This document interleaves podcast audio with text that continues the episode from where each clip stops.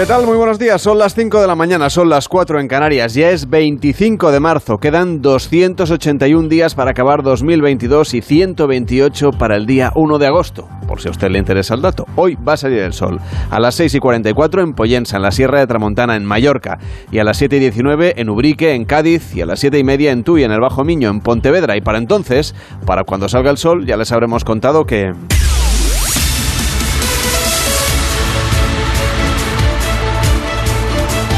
Ya les habremos contado que los transportistas y el gobierno han alcanzado un acuerdo. Juan Carlos Vélez, ¿cómo estás? Buenos días. Hola, muy buenos días. Un pacto de madrugada que incluye rebaja en los carburantes hasta el 30 de junio, aunque se podría prorrogar.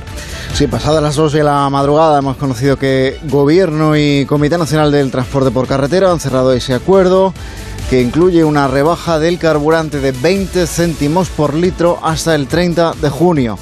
Con esa rebaja, sostiene la ministra de Transporte Raquel Sánchez, cada camión se va a ahorrar unos 700 euros al mes aproximadamente. También se han acordado ayudas directas por valor de 450 millones de euros con eh, una ampliación del plazo de vencimiento, entre ellas una ampliación del plazo de vencimiento de los créditos ICO y una nueva línea de créditos. En total, estas eh, medidas o ayudas para el sector del transporte van a suponer, explica el Gobierno, una inyección de más de mil millones de euros al sector, en concreto mil cincuenta millones de euros.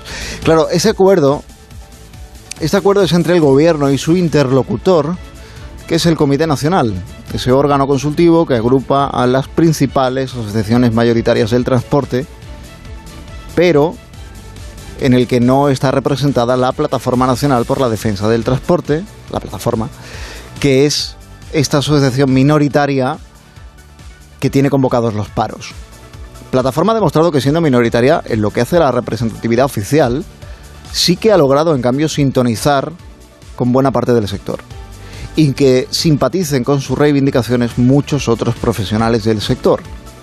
Y Plataforma insistió ayer, y a esta hora no hay ninguna reacción a este acuerdo, en que descartaba totalmente poner fin al paro indefinido que mantienen desde hace 12 días, independientemente, subrayaban, del resultado de esta negociación que se empezó ayer y que ha terminado esta madrugada.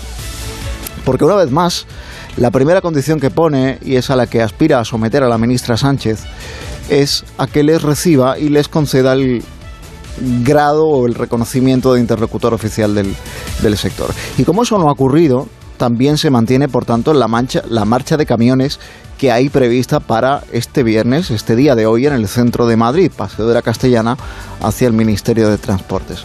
Sostiene la ministra Sánchez que el gobierno ha cumplido su parte y les pide a los transportistas que sean responsables y que cumplan ahora con la suya. Se dirige explícitamente a aquellos que mantienen los paros con los que no se ha reunido y a quienes pide que se lean el acuerdo. En la tesis de la ministra de que la mayoría de las reivindicaciones, tanto del Comité Nacional como de Plataforma, se han visto ampliamente satisfechas, a pesar de que con esta última parte, como digo, no se ha reunido. A ver, lo de que el gobierno ha cumplido su parte, antes de ayer en sesión de control en el Congreso de los Diputados, lo que Pedro Sánchez le encarga a su equipo económico, o le ordena a su equipo económico, a sus ministras del área económica, es que esto quede solucionado para el día de ayer, para el día de hoy, si se quiere. Y eso hasta ahora no, no está claro, porque de momento el paro se mantiene, porque de momento la manifestación que prevista para hoy se mantiene, porque del acuerdo no participan quienes convocaron esa movilización de hoy y quienes convocaron esos paros que mantienen todavía por decimosegundo día en el día de hoy. Como dijo ayer en más de uno Ignacio Rodríguez Burgos, esto es como si tú estás con gripe y el que va al médico soy yo. No. Bueno, pues eh, haz acopio de cosas por si acaso, pero bueno, en principio se mantienen los paros y lo que sí que se, podemos confirmar es que ha habido ese acuerdo con las, eh, lo que se consideran las organizaciones representativas de los transportistas en España. Y Bruselas fue ayer la ciudad de las tres cumbres para abordar las consecuencias de la guerra de Putin, el G7, la OTAN y la Unión Europea. Las nuevas sanciones comunitarias de momento se hacen esperar y Zelensky recrimina a la UE que dude tanto. Mm, como son tres cumbres, eh, vamos por, por, partes, si te parece. tienes faena hoy. de la primera jornada de la cumbre de los jefes de Estado y de Gobierno de la Unión Europea, los 27, no ha salido un acuerdo para aprobar nuevas sanciones económicas y comerciales contra la Federación de Rusia. Esta reunión se reanuda hoy a partir de las 10 de la mañana, pero el objetivo fundamental, el encargo fundamental que tienen hoy los líderes de la Unión Europea es el de consensuar una reforma del mercado energético, una reforma que permita abaratar los precios de la energía a base, por ejemplo, de limitar los costes o de aumentar las reservas de, gas natural.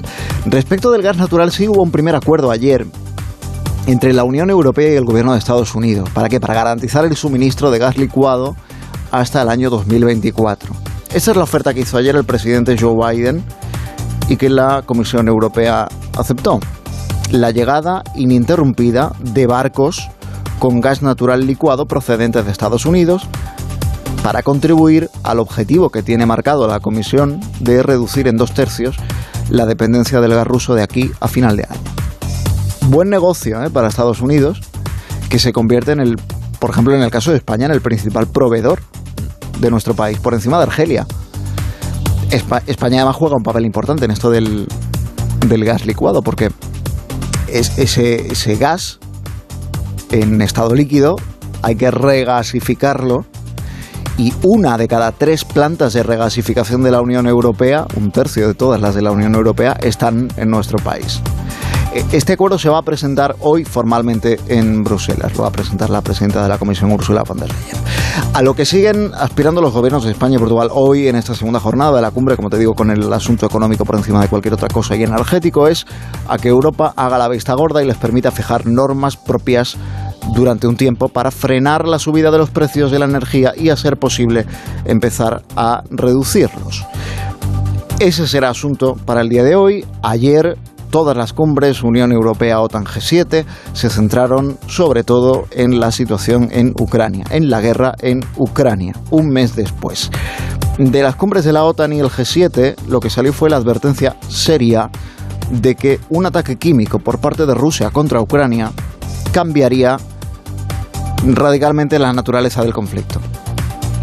La Alianza Atlántica lo que ha decidido es encargar que se activen eh, lo que llaman los elementos de defensa química, biológica, radiológica y nuclear de, la OTAN ante la preocupación de que el gobierno de Rusia, es decir, de que Vladimir Putin, fiel por otra parte a su modus operandi habitual o al que viene demostrando, esté Mm, preparando, fabricando el pretexto para usar este tipo de armamento en Ucrania, como tiene por otra parte advertido el presidente de Ucrania, Zelensky, desde hace semanas. Esto de si quieres ver por dónde va la estrategia de Rusia, pues fíjate en aquello de lo que Rusia acusa a los demás que pretenden hacer, ¿no? Porque la tesis de Rusia o lo que está diciendo el gobierno de Rusia es que la OTAN y que Ucrania están planificando ataques químicos, bacteriológicos, biológicos, nucleares, etcétera, contra eh, la población rusa, por ejemplo, de, del Donbass. Eh, la tesis de Ucrania está de que, de que todo es un ejercicio de represión contra la población prorrusa del este de, Ucrania. Biden dice que de ocurrir esto, de ocurrir que Rusia eh, utilice armamento nuclear en su campaña militar de ocupación y de, y de ataque a la población ucraniana, habría que expulsar a Rusia del G20. Zelensky, por cierto, volvió a aparecer ayer por videoconferencia ante los jefes de la OTAN y les, les, vino a fear, como viene haciendo en otras comparecencias en parlamentos nacionales, em, falta de determinación, falta de implicación. Les pide que se impliquen más, que sean más determinados, que duden menos. Les dice, como bien decías, que no es momento de dudar. Es cierto que la OTAN tiene que desempeñarse en un equilibrio en ocasiones mm, bastante difícil de seguir apoyando con armamento a Ucrania sin tomar decisiones que puedan servir a Rusia como pretexto para una escalada aún mayor del conflicto, en definitiva, al final en un enfrentamiento directo entre la OTAN y Rusia que acabe pasando a los libros de historia como la Tercera Guerra Mundial.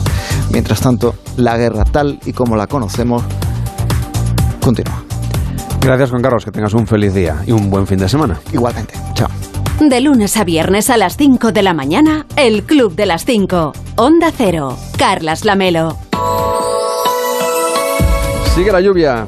Sigue la lluvia en Cataluña, también más intensa en el estrecho, en Málaga, en zonas del interior sureste. Sigue la inestabilidad en el Mediterráneo en definitiva y suben las temperaturas en zonas del norte de la península y el oeste de Andalucía. A lo largo de esta mañana tendremos lluvia intensa, primera hora en Málaga y también en el estrecho. Estas precipitaciones estarán presentes durante toda la jornada, además en el levante. Y vuelve la calima, las corrientes de viento del sur desplazarán el aire cálido del Sáhara cargado de polvo, especialmente en el sudeste, en el centro y en el noroeste peninsulares. La previsión del tiempo que tenemos para hoy viernes esta calima se irá disipando a lo largo del fin de semana.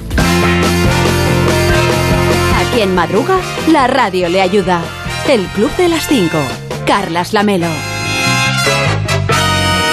El Club de las 5, de las 5 y 11, de las 4 y 11 en Canarias. Hola David Cervello, ¿cómo estás? Buenos días, dices que el fin de semana viene cargado de polvo, así en, en, en general. Eh... De calima. Ah, bueno, no, pero ahí, calima. pero ahí si hay polvo en, en, en, suspensión es que no, no, sabemos seguro si va... Tú sabrás si limpias tu casa o no. Sí, también es verdad. Yo, eh, se intenta aprovechar el fin de semana, digamos, pues para... Ese es el fin de semana que te espera. Sí, para la limpieza, digamos. Exactamente. bueno, Cervello, ¿a quién le das hoy los buenos días? Pues fíjate, a las cosas que se comentan por internet... Vamos a hablar de una mujer que ha estrellado su coche contra el de su marido después de descubrir que este le había sido infiel. Ojo, no estamos hablando de la de San Valentín, que se enteró, eh, que al por final... Sí, no, que se enteró por el panadero. Esa está en Panadero Desconocido. Vale, ya está. No, en este caso ha sido, pues bueno, en... Es un sartenazo que te ha dado alguien. Sí, sí, sí, sí. Tenemos a Iván muy atento, que ya me tiene muy fichado y ya sabe cuando, cuando pongo ojitos de que voy a soltar una, ya me conoce. Bueno, el tema es que uh, esto se ha compartido mucho el vídeo por WhatsApp. Esto ha sido en el distrito de Villas Agrícolas, en la República Dominicana. Bueno, pues eh, parece ser que la mujer pues encontró al, al marido haciendo pues eso, polvo en suspensión, digamos, con, con alguien fuera del ámbito y eh, fue a buscar ella su coche, se ve que, bueno, tenían un coche cada uno, es lo que tiene, y mientras lo, parece que estaba estacionado, el del marido, pues, ¡pam!, le dio en el lateral, le, le dio en todo el lateral, ¿eh? o sea, quedó tal no ha habido, o sea, no ha habido heridos graves en la situación, pero lo fuerte, lo que se comenta en las noticias, en los eh, cuando se ha compartido ese vídeo y lo curioso, sobre todo, es que los allí eh, citan eh, los medios locales que los allí presentes aplaudieron la venganza de la mujer, o sea, salió ovacionada, salió por la puerta grande, ¿no? Eh, había habido cuernos, o sea, toro, pero quien salió por la puerta grande fue la fue la mujer porque aplaudieron eh, la venganza. Como se pone pues eso es un de... mal consuelo, de todas maneras. Absolutamente. Yo lo que te digo es que como se ponga de moda esto, van a terminar con el parque automovilístico en cuatro días. O sea que bueno, veremos. Estaré atento a la situación a ver si hay reconciliación y ahora tienen un coche eléctrico o alguna cosa así.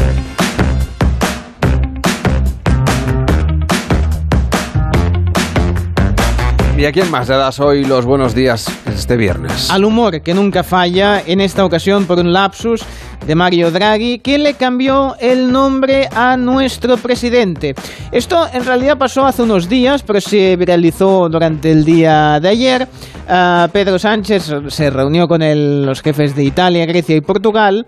Y el primer ministro italiano, Mario Draghi, pues eso, mmm, tuvo... No se, se, acordaba del nombre. Se le, ahora te explicaré por qué, porque escuchemos. Así que con estas palabras termino y agradecer de nuevo la hospitalidad del pueblo italiano y del gobierno italiano y del primer ministro Draghi.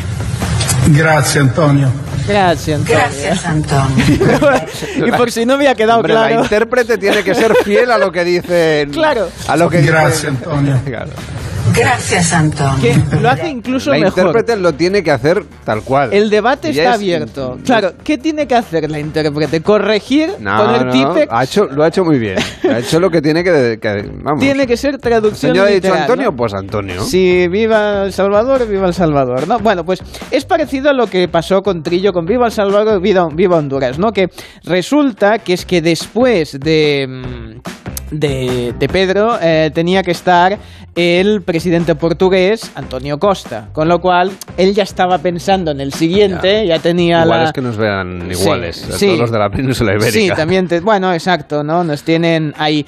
Bueno, han habido muchas reacciones, muchos memos, eh, memes, perdón, eh, memos. Algún meme memo también Memos habría, también hay, sí. seguro. Es viernes, venga, ya. Eso es del, del sartenazo de antes me quedaba así descolocado. Bueno, el tema es que ah, precisamente circulaban muchos memes también como homenaje al porque falleció el creador de los memes, el que inventó el sistema para hacer los GIFs, los memes, Steve Wilhite. Pues las redes han comentado mucho esto de Antonio Sánchez.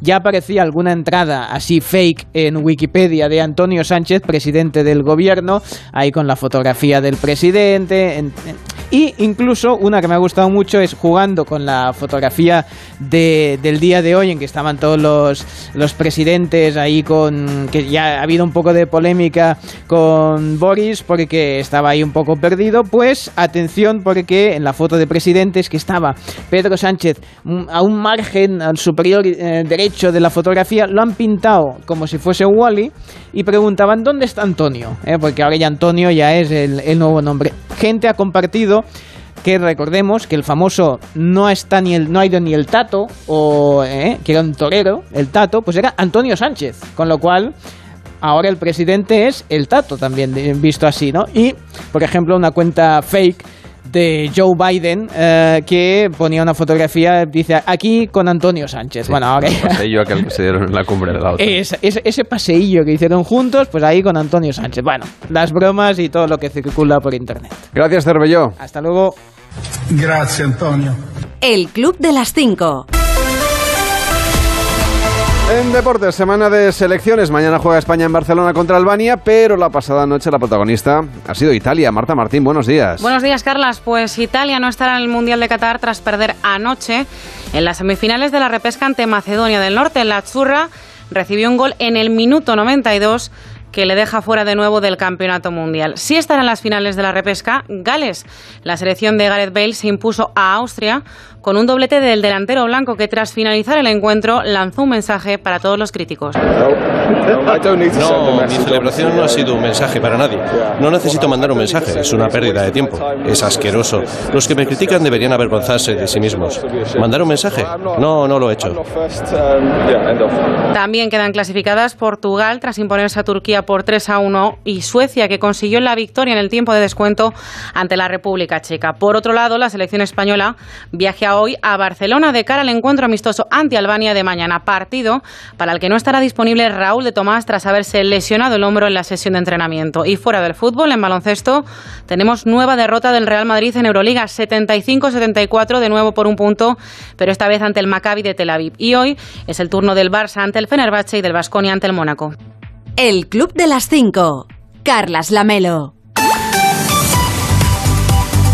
Hoy en Onda 0.es nos cuentan que el presidente de Estados Unidos, Joe Biden, advierte que este país, Estados Unidos, responderá si Rusia usa armas químicas en Ucrania. El secretario general de la OTAN, Jens Stoltenberg, ha advertido también de que un ataque químico ruso en Ucrania cambiaría la naturaleza de la guerra, sin querer especular sobre si ello movilizaría o no a la Alianza Atlántica. El presidente de Francia, Emmanuel Macron, ha asegurado que su homólogo chino, Xi Jinping, desaprueba la invasión rusa del país, de Ucrania, y añade que Pekín debe ser una potencia de mediación y de moderación que ayude a convencer a Rusia a detener el conflicto bélico. Mientras tanto, los socios de la OTAN aprueban el envío de nuevos batallones a Rumanía, Hungría, Eslovaquia y también a otros países de este flanco del este. Y Pedro Sánchez anuncia también el envío de más armamento a Ucrania en los próximos días. Seguimos repasando lo que nos cuentan en Onda 0.es. El presidente de Melilla, Eduardo de Castro, ha pasado por los micrófonos de más de uno con Carlos Alsina para hablar del acuerdo con el gobierno de Marruecos. Eh, se muestra escéptico con las pretensiones anexionistas del país vecino y aboga por la reapertura controlada de la frontera con el país alawí. El tiempo lo dirá, pero mm, seguridad en este aspecto de que no vaya a ocurrir, yo desde luego no la tengo y Marruecos no, hasta ahora no ha dado muestras a lo largo de la historia de, de dejar de pedir o de atacar la territorialidad o la soberanía. Que Marruecos cese durante un tiempo o para siempre, de lo del para siempre lo soy escéptico. En Onda 0.es también puede ver el vídeo de la Comisión de Exteriores en el Congreso, donde el portavoz del PNV, Aitor Esteban, se enfada por la asignación de los tiempos mientras se hablaba del Sáhara. Señor presidente, y que el territorio saharaui es marroquí, que ya voy a acabar, pero ¿usted cree un que un tema tan importante como este tiene que estar cortando por tres minutos, por favor? Y un momento, hombre, que voy a acabar enseguida. que Acabe voy a acabar enseguida. pero déjenme decir lo que pienso. Acabe. Joder, y no me descentre. Claro, porque es que, eh, claro, mire, me, me voy a saltar una página que es la de Marruecos no votando a Rusia, visita estadounidense, justo el asalto a la valla de Melilla y uy, pum, decisión. Si no es de la y introducción y se estima también y se estima también la documentación presentada por los saharauis. Ala, ya está, joder. Puede ver el vídeo completo en onda0.es. En Julia en la Onda con Julia Otero explicaban las consecuencias de la decisión de España de respaldar a Marruecos en la guerra del Sáhara en el orden mundial. En Onda Cero tenemos la ventaja de que la máquina... En Onda Cero ten- ¿Cómo, van a, ¿Cómo vamos a conjugar ambas cosas? Llevarnos muy bien con Marruecos, mm, con todos los interrogantes abiertos, porque no es que sea un régimen precisamente muy previsible ¿no? y muy fiable, y además seguir pactando y negociando con el gas de los argelinos. Y aún más, Julia, teniendo en cuenta el contexto, y es que estamos en guerra en Ucrania y Europa empezando, empezando a debatir si tiene que dejar de depender del gas ruso, que ya está claro que vamos a, Claro. dejar de hacerlo, ¿no? Entonces, que justo ahora rompamos esta relación con el Sáhara y enfademos a Argelia con esta historia, pues eh, es sorprendente como mínimo, ¿no? No sé El si- tema, es cuánto, el tema es cuánto lo hemos enfadado, ¿no? Porque, mm, eh, no sé, podemos imaginar hasta que es evidente que ha llamado al embajador para que vuelva a casa, que es un eh, primer síntoma. Pero luego hay quien dice que es puro postureo, que por descontado que es una, un gesto de cara a la galería y que Argelia va a seguir sin ningún problema negociando y vendiendo gas a España.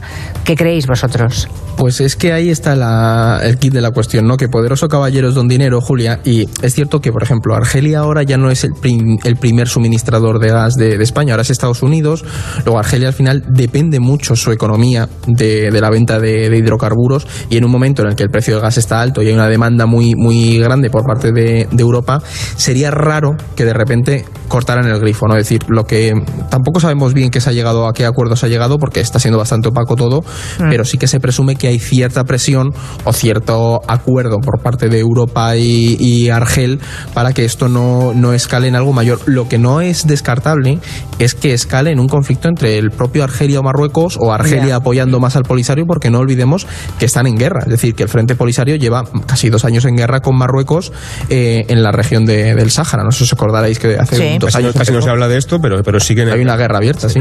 En la web también le explican que vuelve la calima a España. La entrada de una nueva borrasca puede hacer que volvamos a ver polvo sahariano en la península, especialmente en el sudeste, en el centro y en el noroeste peninsular. El polvo se mezclará con las precipitaciones, provocando barro, y se estima que estos episodios de calima pues, serán más moderados que los que hace unos días e irán remitiendo a lo largo del fin de semana. Hoy se espera que sea el día más intenso. En Onda 0.es también leemos que la justicia británica rechaza la inmunidad de Juan Carlos I y puede proceder a la demanda de acoso por acoso de Corina Larsen. Y el exdirector general de la Guardia Civil, Luis Roldán, ha fallecido a los 78 años en el Hospital de San Juan de Dios de Zaragoza, donde permanecía ingresado desde hace varias semanas. En nuestra web también le explican que en más de uno, con Carlos Alsina, entrevistaron ayer a Ernesto Sevilla para presentar la película inspirada en el programa de televisión Cámara Café. Recordará usted que eran conversaciones al entorno de la máquina de café de la oficina. Pues bien, no todas las empresas, al parecer, tienen máquinas de café que funcionen bien. En Onda Cero tenemos la ventaja de que la máquina de café o no funciona. Pues nada, pues hacemos dos Yo cosas. llevo una racha muy mala con la máquina del café. Hago un llamamiento a quien contrate aquí las máquinas de vending. Porque el día que no está fuera de servicio, están reponiéndola justo cuando. Es que son piezas que tienen que venir la hora siempre muy Es bien. más fácil llamar a Juan Valdés. Qué misterio, ¿verdad, Carlos? No, pues esto es lo que pasa aquí. Pero hemos venido a hablar de la película, La película, sobre todo pero bueno, el formato de era la ese. película. Y este era el entonces- formato, vale. El formato era ese. Y entonces, pero esto era cinco minutos en televisión, cinco minutos diarios en televisión. Y tú ahora has decidido convertir esto en un largometraje. Sí, sí. Eh, bueno, la, la decisión ha partido de los productores, no ha partido de mí mismo. A mí me, me han contratado como me hicieron el encargo, este que yo creo que era muy divertido, porque partir de ese material, que era una tira cómica, eran los personajes eran pues eh, bastante estereotipados, eran pues el, el jeta, eh, la cotilla, eran, eran bastante estereotipos, o sea que el, el, el encargo ofrecía pues muchas posibilidades, porque era llevar a todos esos personajes, darles tres dimensiones, hacer que salir de esa de sala de café, mostrar más, mostrar toda la oficina, mostrar un poco la vida de todos ellos, y entonces ofrecía muchas posibilidades y, y además eh, nosotros lo que hemos hecho es mover un montón la cámara, ya que no se movía nada. aquí, no, aquí hay- falla algo. Aquí, claro, tú cogiste y dijiste, "Espera, también Vamos que- a mover aquí la cámara mo- mogollón. Claro, si esto lo tienes que editar. Hemos movido la cámara, no la máquina entera de café, porque la gente piensa, "Ah, entonces habéis cogido la, la, la- la máquina entera y habéis Se podría hacer, ¿eh? Pero no. Sí, sí, sí. Sí, sí, sí, O sea, sí, sí. Qué maravilla. Están todos, entonces, están todos los... Están prácticamente todos. Están todos ya- los actores de Claro, la- claro, prácticamente- reunir a los Beatles. Eh, casi la mayoría de- del elenco. Puede escuchar la entrevista completa en onda0.es, en su altavoz inteligente y, por supuesto, en nuestra aplicación. Estaba yo esperando. Sí. Señor Vidente, ¿cómo está? Bien, ¿Funcionan bien las máquinas de café ahí en su otro plano astral? Sí, sí, yo tengo aquí. A, a ver, las nuestras son especiales porque las nuestras les pedimos a la empresa esta de vending que nos deje mucho pollo el café. Porque si no, no podemos ver el futuro. Si nos dan este café eh, eh, eh, eh, que está eh, licuado, que es todo agua, no puedes ver el futuro. ¿Eh? No, tiene que ser muy que tenga un poquito de pollo y entonces en el, en el fondo del vaso ves el futuro y ves lo poco que limpian algunas máquinas. Pero bueno, ese es otro tema. Creo sí. que tenemos alguna consulta, ¿no? O petición para usted, señor Vidente. Sí, Leo. Ah, dice Leo para no decir el nombre de la persona. No, digo que leo la consulta Ah. si me deja porque me está interrumpiendo y así no me puedo concentrar. Parece Aitor Esteban ya. Es que es viernes y luego con no me da tiempo y yo quiero hablar de, esto, de estos temas y no digo ningún improperio, ¿eh? que ya ha salido antes. No me tiene el Bueno, micrófono como ha hecho Aitor Esteban, ¿eh? Que No. Parecía... Sí, vamos a ver. Digo que leo la consulta, es Acuario. Es Acuario, pero para mantener el, anoni- el anonimato diremos que es Sagitario. Vaya lío. Dice, querido e ilustrísimo señor vidente. Vaya. Bueno, en realidad no dice eso, pero es para que como es viernes me doy un poco de... De importancia. Ver, sí, claro. A ver, dice, compré la semana pasada un electrodoméstico, eh, concretamente una nevera, y el servicio de distribución, eh, esto fue antes de que no hubiese problemas de, eh, de los transportes y eso. Dice, y el servicio debe ser una cagarruta a la que me contraté porque me ha entregado dos. ¿Dos hornos?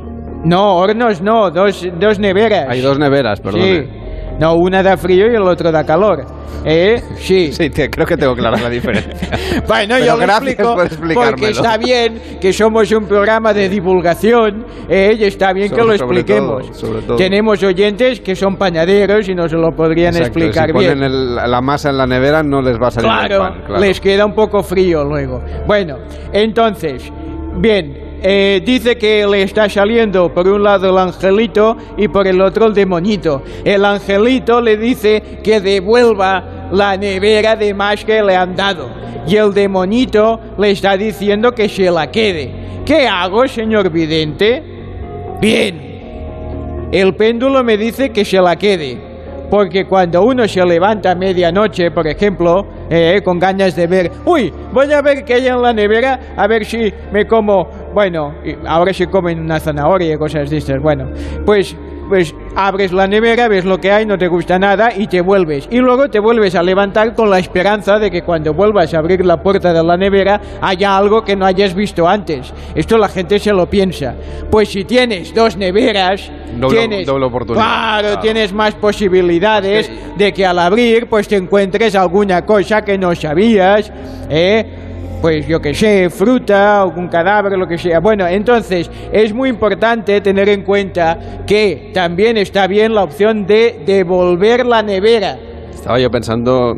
por el precio de la luz. Efectivamente. Claro, está carísimo, o sea que si lo que quiere la Sagitario, esta o Leo o Piscis, que quiere ahorrar, lo mejor que puede hacer es devolver la nevera. Les dejo con una meditación de hoy. Dice así, en el reino animal son los machos quienes usan maquillaje. If all the kings had their queens on the throne, we would pop champagne and raise a toast to all of the queens who are fighting alone. Baby, you're not dancing on your own. Can't live without me. You wanna, but you can't. Recuerda que puede pedirnos una canción en el 676 76 0908 para salir a correr. El Club de las 5. Carlas Lamelo.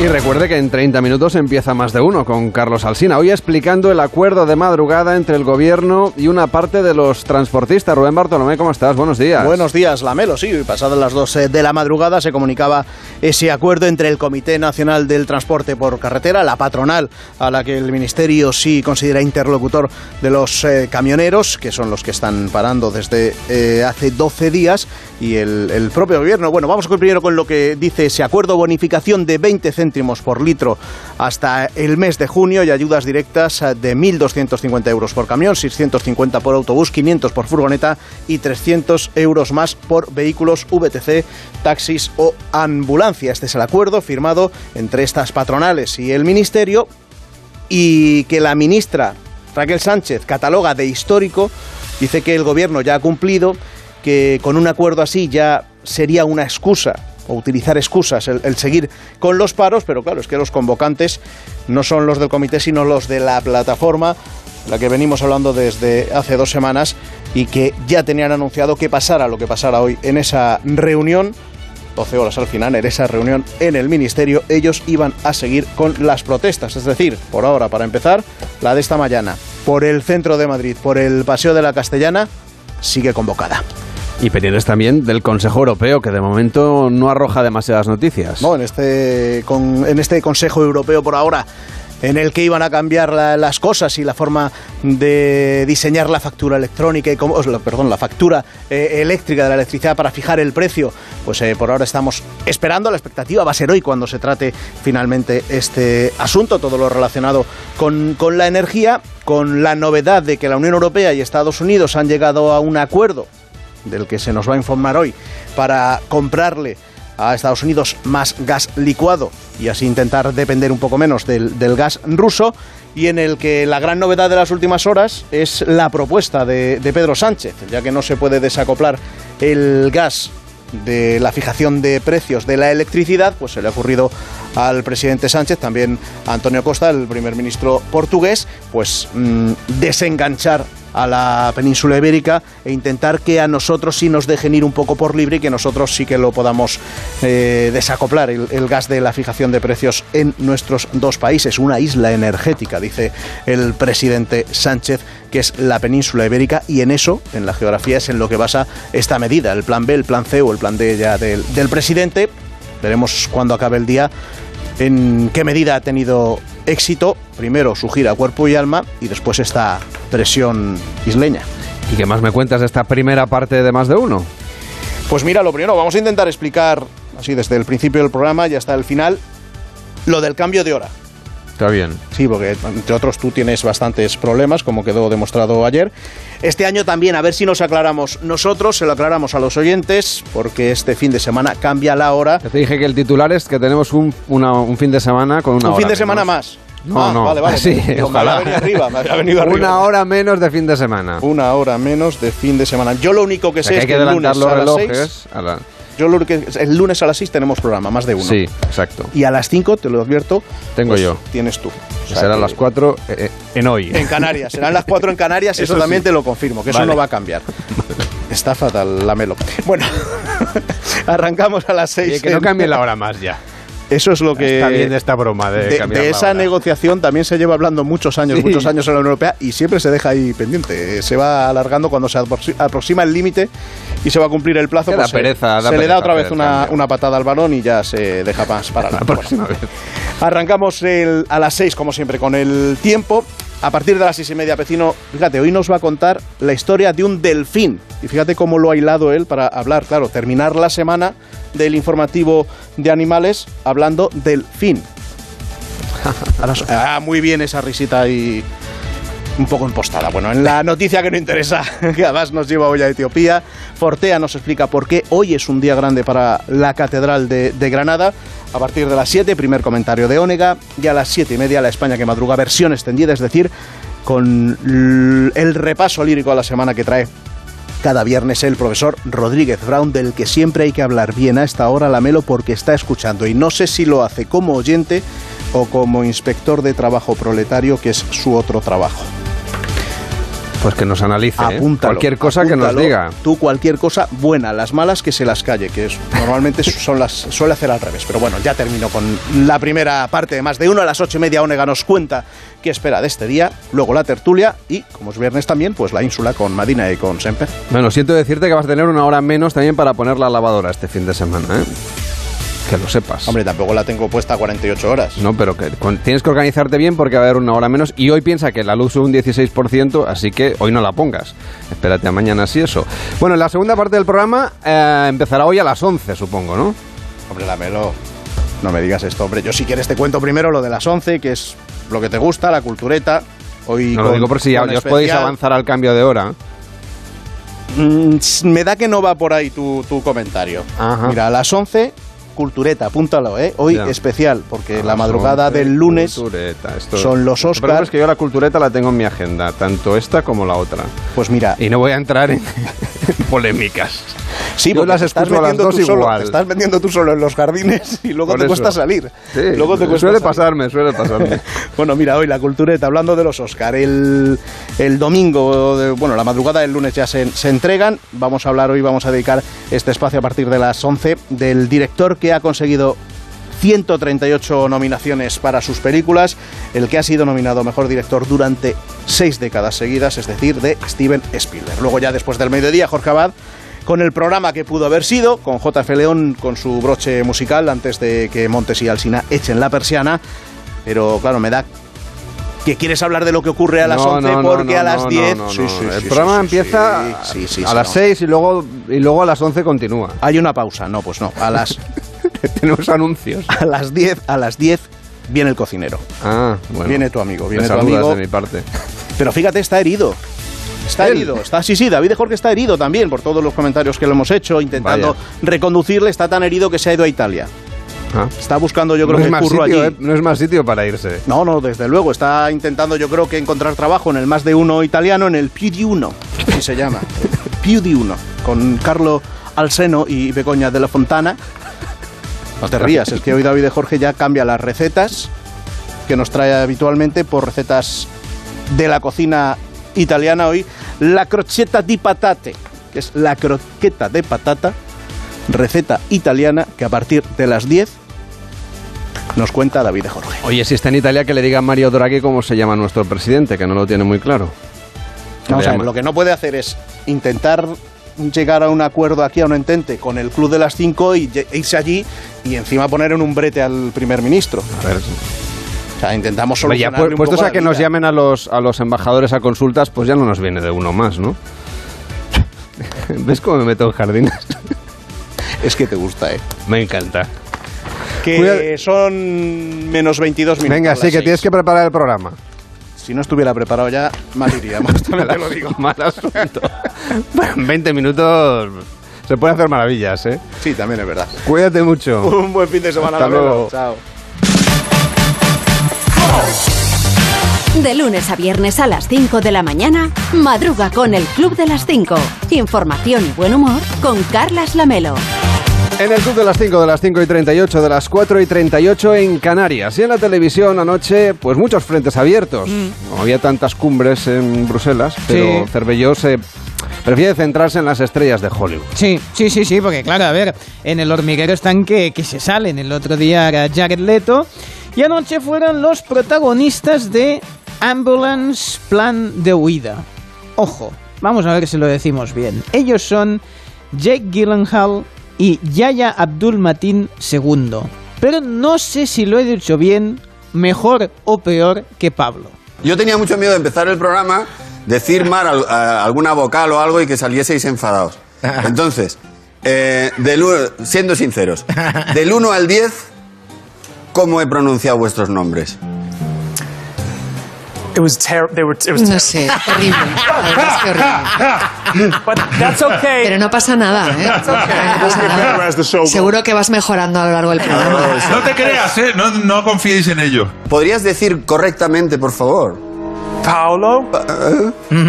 Pablo Motosburgos. Pablo Matobulo. Perfecto. Pablo, Pablo Motosburgos. Pablo Motosburgos.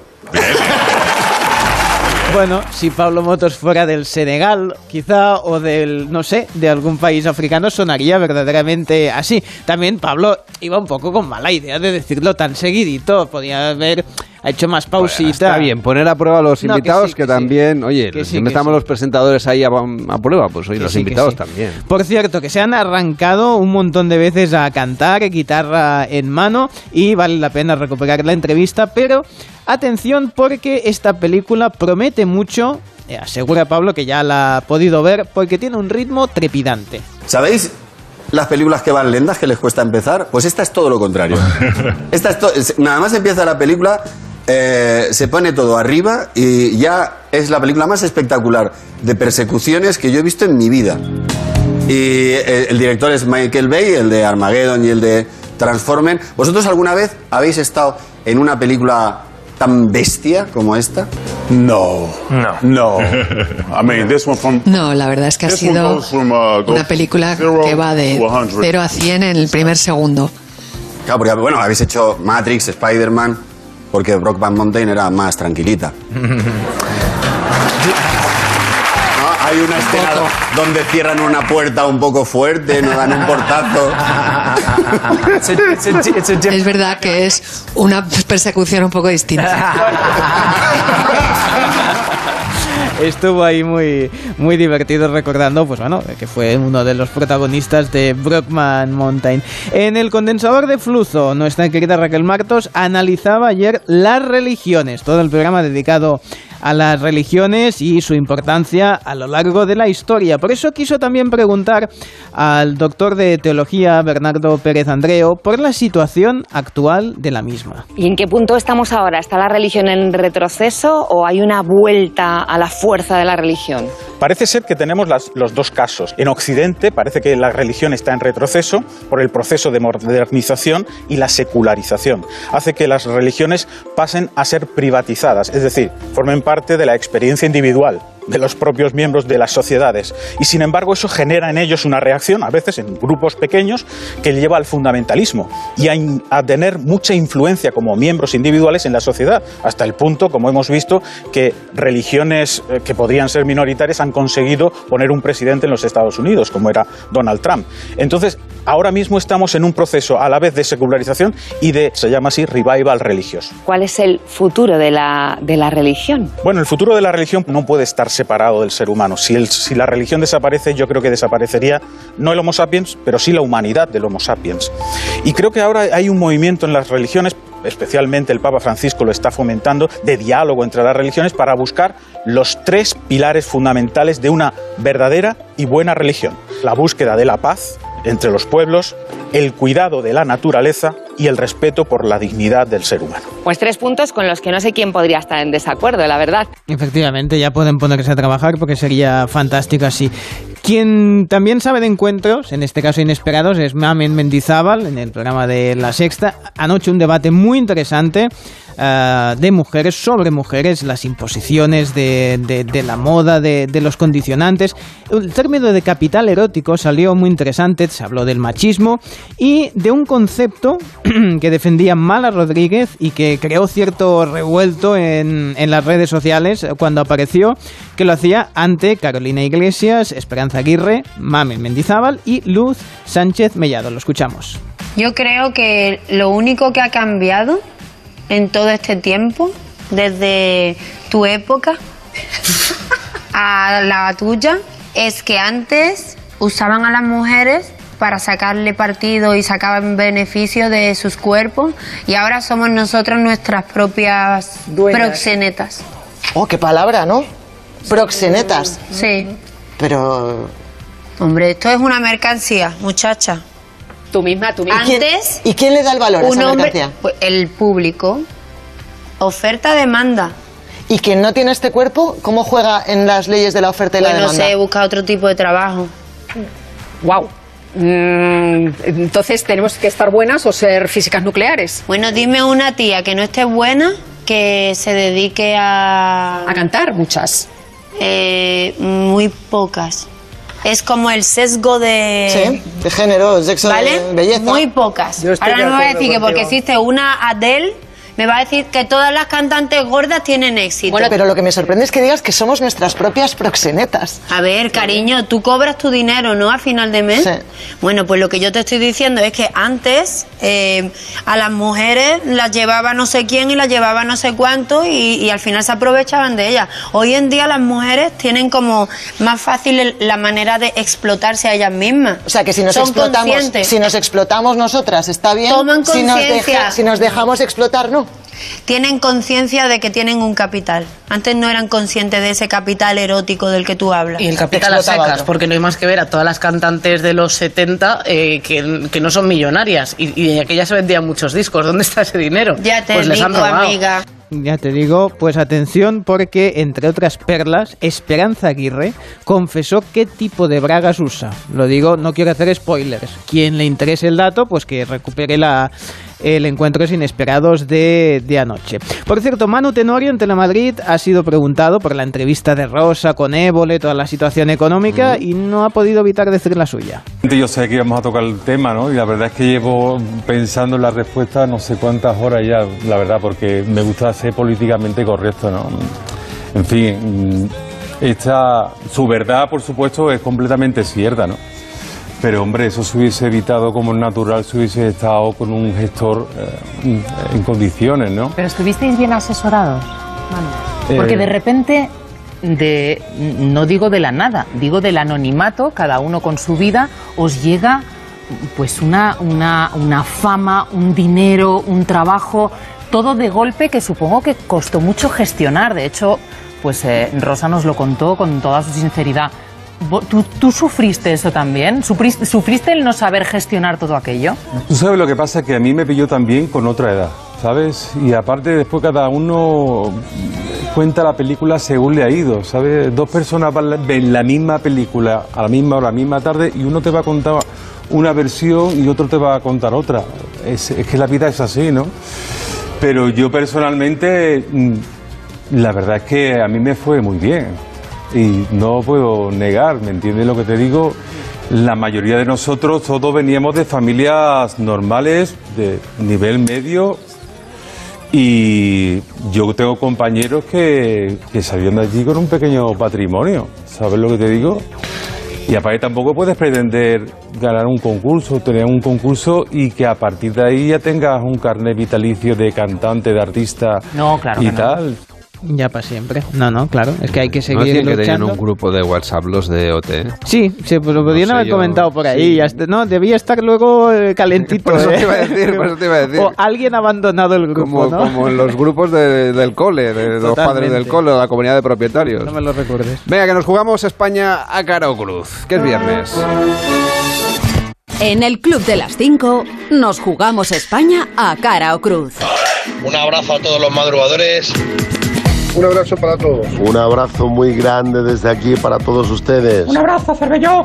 Un abrazo, Carlos. Un abrazo. Un abrazo. Saludos. Y un abrazo a todos. 676 76 09 08. 676 760908, el WhatsApp del Club de las 5 los viernes. Nos jugamos España con una moneda, a cara o cruz. A ver quién gana. Puede votar usted por su comunidad autónoma en el 676 760908. Hola, buenos días. A Carles Cervelló y a David Lamela. Como veis, veo el programa todos los días, estoy apoyando esto. Cara para Madrid y buen fin de semana. Menos mal. Un abrazo enorme. Que ya no hacen encuestas del EGM esta semana, me parece. 676 760908, pero vuelven después de Semana Santa, así que, o antes, no sé, luego lo miramos. Pero póngase usted las pilas, ¿eh? que somos David Lamelo y Carlas Cervello. 676 760908. Eh, no se ha hecho cara, o cruz. cara, cara para Madrid. Para Madrid. Para Madrid. Pues ha salido cruz. Vaya, eso, eso por no saber. Aunque como nos dice al revés, igual le deberíamos dar Claro, la razón, pero no, la moneda ha sacado cruz. 676-760-908, el WhatsApp del Club de las 5. Buenos días. Voto Cruz para el País Vasco. Vamos allá.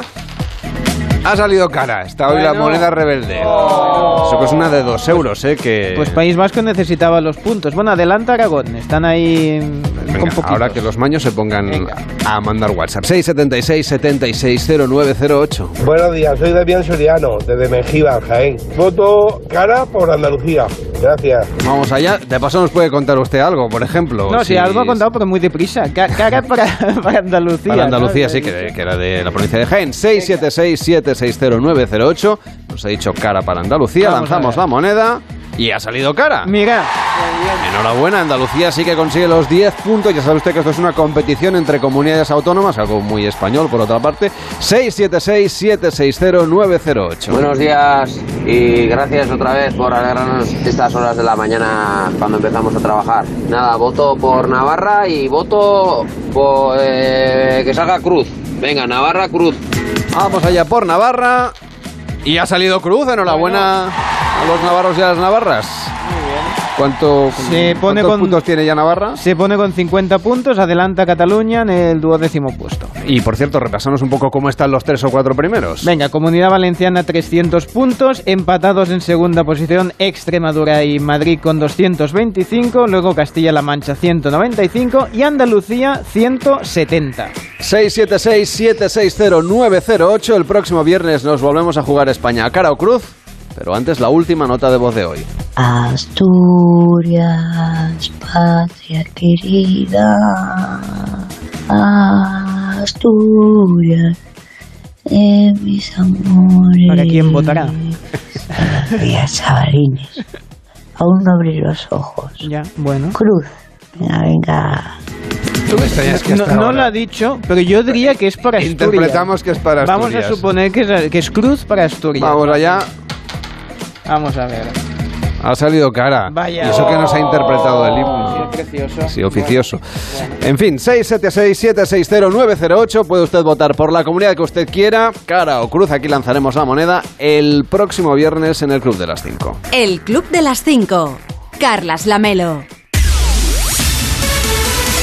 Y hoy es 25 de marzo, día en que estaremos pendientes del Consejo Europeo, que sigue en Bruselas con la participación de Pedro Sánchez y del resto de jefes de Estado y de Gobierno. Y el presidente de Estados Unidos, Joe Biden, estará hoy en Polonia de viaje oficial, donde aborda con las autoridades la acogida de los refugiados procedentes de Ucrania y también la guerra en aquel país. El secretario general de la OTAN, Jens Stoltenberg, visita en la localidad noruega de Bardofus Bardufos, perdón, a las tropas de 27 países de la Alianza y aliados que participan en las maniobras militares en este país nórdico. Y el Papa Francisco consagrará a Rusia y Ucrania al Inmaculado Corazón de María en una liturgia por la paz en la Basílica de San Pedro del Vaticano y que será replicada en el mismo día en el Santuario Portugués de Fátima en una ceremonia que tiene que ver con los conocidos como misterios de Fátima, las supuestas revelaciones que la Virgen entregó a tres jóvenes pastores en la localidad portuguesa en 1917. Seguimos repasando en el Club de las 5 lo que hoy va a ser noticia. Se, le- se celebra la segunda fase de las elecciones locales palestinas en, en Cisjordania, que abarcará las principales ciudades de este territorio y que sigue a una primera fase en la que las listas independientes obtuvieron más del 70% de los votos. Y en unas horas el Instituto Nacional de Estadística va a publicar el dato definitivo de contabilidad nacional del cuarto trimestre de 2021. Esté usted atento que se lo van a contar en tiempo de más de uno. Y la vicepresidenta segunda del Gobierno y ministra de Trabajo, Yolanda Díaz, junto con el ministro de Cultura, Miquel Iceta, y el de Seguridad Social, José Luis Escriba, estarán en el Palacio de Zurbano, en Madrid, en un encuentro con personas dedicadas a las actividades artísticas. Van a debatir sobre los avances en sus condiciones laborales. Y el juez de la Audiencia Nacional, Manuel García Castellón, interroga al excomisario José Manuel Villarejo, a su mujer, Gemma Alcalá, y a los eh, otros investigados en la pieza 28 del caso por presuntamente ofertar información reservada que supuestamente le facilitaba el ex policía. El rey Felipe VI visita hoy Luis Sanlúcar de Barrameda, en Cádiz, con motivo de la conmemoración del quinto centenario de la primera vuelta al mundo y de su designación como Capital Nacional de la Gastronomía 2022, en una jornada en la que también visita las bodegas Barbadillo y mantiene un encuentro con la Cofradía de Pescadores. Y los restos mortales del exdirector general de la Guardia Civil, Luis Roldán, serán incinerados hoy en una ceremonia familiar en el cementerio de Torrero, en Zaragoza. En deportes, fin de semana pendientes de la roja, pero antes que España han jugado otras selecciones, como la italiana. Marta Martín, buenos días. Buenos días, Carlas. Pues la actual campeona de Europa no estará en el Mundial de Qatar. Italia se queda fuera del campeonato tras perder por la mínima ante Macedonia en las semifinales de la repesca. La Azzurra recibió un gol en el minuto 92 y no disputará la gran cita del fútbol. Así hablaba tras el encuentro el técnico italiano Mancini. Bueno, pues al final ha empezado a ser un poco de mala suerte, ¿no? Es la realidad, la suerte que nos había acompañado en la Eurocopa se ha transformado en eso, en total mala suerte. Han sucedido cosas imposibles en los partidos. A veces es inútil mirar atrás. Cuando se pierde hay que saber sufrir y después veremos. Ahora es difícil hablar de qué pasará en las próximas semanas y también en los próximos meses. Si hubiera conseguido pasar, si hubiera cruzado con Portugal, que sí logró ganar su partido ante Turquía por 3 a 1 y que se medirá ahora a Macedonia del Norte. Victoria también de Suecia ante la República Checa y de Gales ante Austria. El conjunto de Gareth Bale se hizo con la victoria gracias a un doblete del delantero que continúa siendo jugador blanco. Por otro lado, el conjunto nacional, España, viaja hoy a Barcelona de cara a disputar su amistoso de mañana ante Albania, un encuentro para el que Luis Enrique no tendrá disponible a Raúl de Tomás tras haber sufrido una lesión en el hombro en la sesión de entrenamiento de este pasado jueves. Además, hoy a las 8 la selección sub-21 se mide a Lituania en la clasificación para el europeo y fuera del fútbol en baloncesto en Euroliga tras la derrota de ayer del Real Madrid ante el Maccabi de Tel Aviv. Hoy es el turno del Barça ante el Fenerbahce y del Basconia ante el Mónaco. Además, en tenis, malas noticias porque Garbiñe Muguruza ha anunciado que no jugará en Miami por una lesión en el hombro izquierdo. Ha decidido renunciar a este torneo estadounidense para centrarse en su regreso a la tierra batida con el Mutua Mariz Open como objetivo principal. Hoy, Bautista juega a las 5 y Paula Badosa sobre las 8 saltará a pista.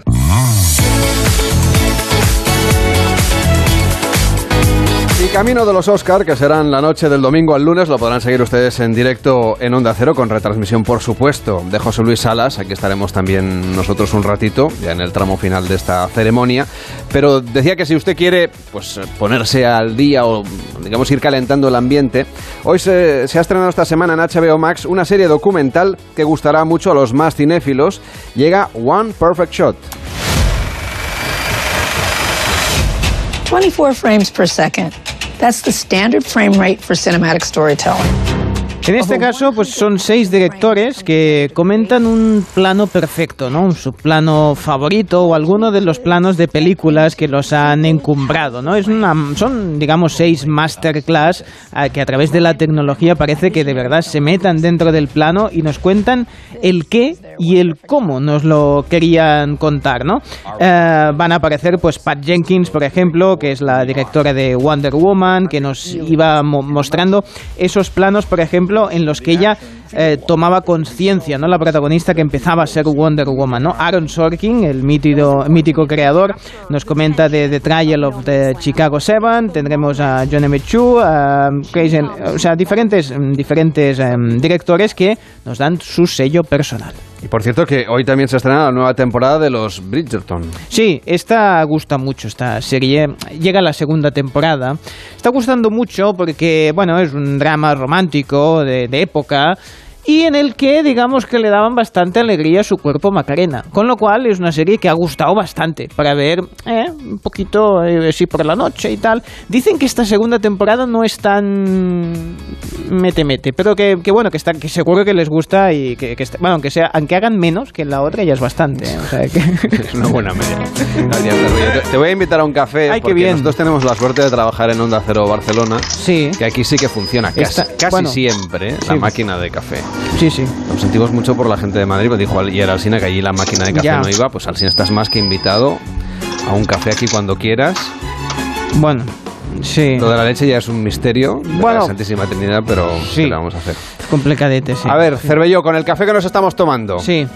¿Qué noticia nos vas a comentar? Pues fíjate en, en, Venecia, que están ya hartos de las gaviotas, porque se, se comen todo, cuando, cuando, en las terrazas, cuando se levantan los comensales, saltan como locas para y tiran todos los vasos, las bebidas, y entonces, claro, ahí que el café sí que sale caro. Imagínate. En esa plaza un café te, te, cuesta un riñón, es como la tinta de impresora. Entonces, claro, tú imagínate que tiran los vasos, lo tiran todo y pues los, los, los restauradores de la zona dicen, esto no puede ser, y han creado un sistema, tienen unas pistolas de agua con unos colores muy llamativos, pistolas de agua, ¿eh? no es que les den predigonazos, nada, no, pistolas de agua, que ahí agua tienen, y uh, es preventivo. Se ve que las gaviotas han aprendido que si se les van a mojar y entonces ya solo verlas ya se van. O sea que las tienen incluso encima de la mesa solo de modo por si por si se acercan demasiado, ¿no? Pues tienen esas pistolitas de agua y con eso ahuyentan a las gaviotas. Bueno, es una buena es un idea. sistema extraño, pero bueno. Poco. Bueno, si les funciona, oye, adelante tú. No sé si, si está bien o no dispararles agua. Que no les dispare, que has es abierto que es... ahora un dilema moral para, ya, bueno, para el viernes. También en fin, cuídate, buen fin de semana. Igual. Que tengan ustedes un feliz fin de semana. Empieza más de uno en Onda Cero con Carlos Alsina.